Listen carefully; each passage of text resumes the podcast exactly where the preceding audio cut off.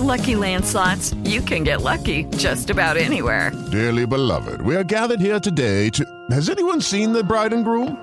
Sorry, sorry, we're here. We were getting lucky in the limo and we lost track of time. No, Lucky Land Casino, with cash prizes that add up quicker than a guest registry.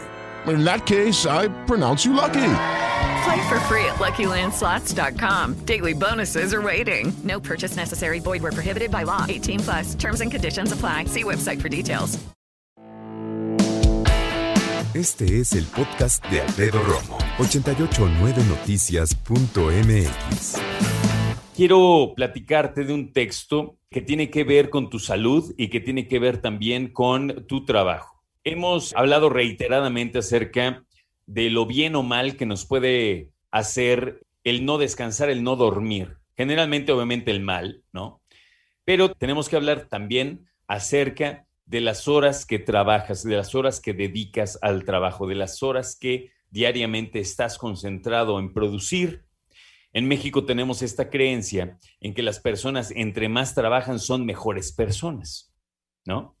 Aunque ya si te metes y toda la cosa y empiezas como a deslizarte entre los mundos bajos de algunos trabajos, los mundos más profundos, entonces te das cuenta que muchas personas pues eh, incluso le piden a otros compañeros que no trabajen tanto porque si no van a poner un mal ejemplo, ¿no? Sucede en algunos sindicatos, ¿no? Y déjame decirte por otro lado que también es cierto que trabajar mucho ni es benéfico ni es bueno. ¿Por qué? Porque la Organización Mundial de la Salud, ahora que hemos estado en pandemia, pues obviamente se ocupó en revisar cómo estamos trabajando, cuántas horas, de a qué hora a qué hora, y llegaron a una conclusión muy tajante. Si tú eres una persona que trabaja más de 55 horas a la semana, entonces puedes, ya claro, puedes tener un problema.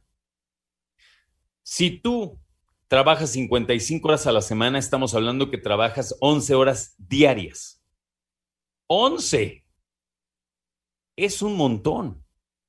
¿Y estás en peligro de qué? Te preguntas. A ver, explícame. Bueno, de generar, de desarrollar enfermedades del corazón e incluso accidentes cerebrovasculares.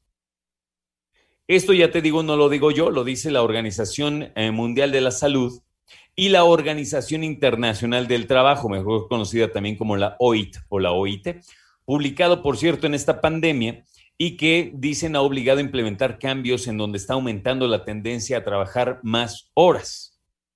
Se llevó a cabo con datos reunidos antes de la pandemia, o sea, no creas que fue en 2020, entonces tenemos una bronca, ¿no? Pero de acuerdo con la OMS es momento en que tanto las empresas como los gobiernos, como los mismos trabajadores, reconozcamos que las largas horas de trabajo pueden causar muertes prematuras. No quiero poner un eh, ejemplo concreto, pero ¿a poco no has escuchado? Híjole, y se murió tan joven.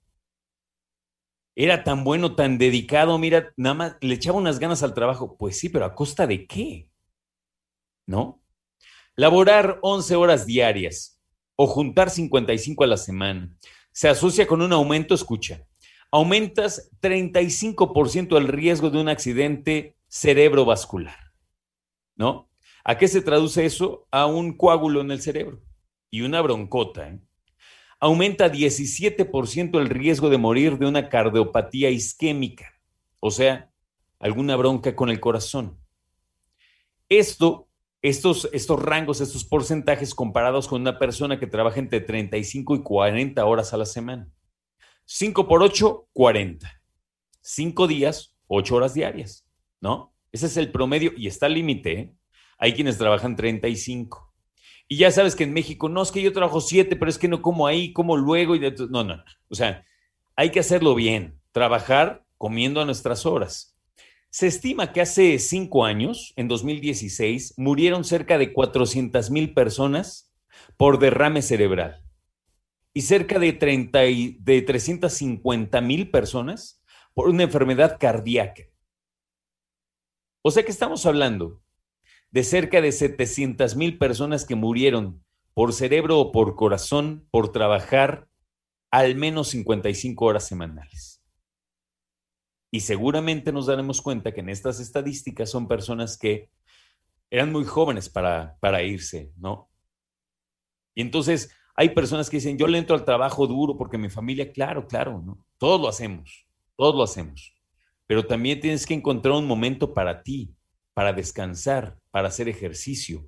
Porque cuando hablamos de 55 horas a la semana, estamos hablando de 11 horas diarias y estamos hablando de la clásica persona, y con toda razón, pero la clásica persona que dice, ¿haces ejercicio? No. ¿Te tomas un momentito solo para tranquilizarte, pensar, meditar? No. ¿No? Oye, este, ¿te tomas un momento para leer un libro? Mira, no. Y entonces son los que contestas, ¿a qué horas? Pues sí. Si trabajas 11 horas diarias, imagínate. La mayoría de estas muertes registradas, ahí te va, se dieron en personas de incluso 60 años. Y digo incluso porque son jóvenes, ¿no? Imagínate nada más. Fíjate, la OMS explicó que no se ha encontrado ninguna diferencia entre los sexos, o sea, hombres y mujeres. Yo diría que entre el género, porque entre el sexo ya sería otra cosa, ¿no? Cada cuando lo hacen. Pero bueno, es otra historia. No encontraron diferencia entre los géneros en lo que refiere al efecto de largas jornadas. O sea, a todos nos agarra por igual. ¿eh? Pero sí dijeron que la morbilidad es particularmente elevada entre los hombres. La situación todavía se pone más grave, más difícil con las personas que viven en regiones del Pacífico Occidental y el sudeste asiático, donde los trabajadores informales se ven obligados a trabajar extensas jornadas laborales. Escucha a Alfredo Romo donde quieras, cuando quieras. El podcast de Alfredo Romo en 889noticias.mx.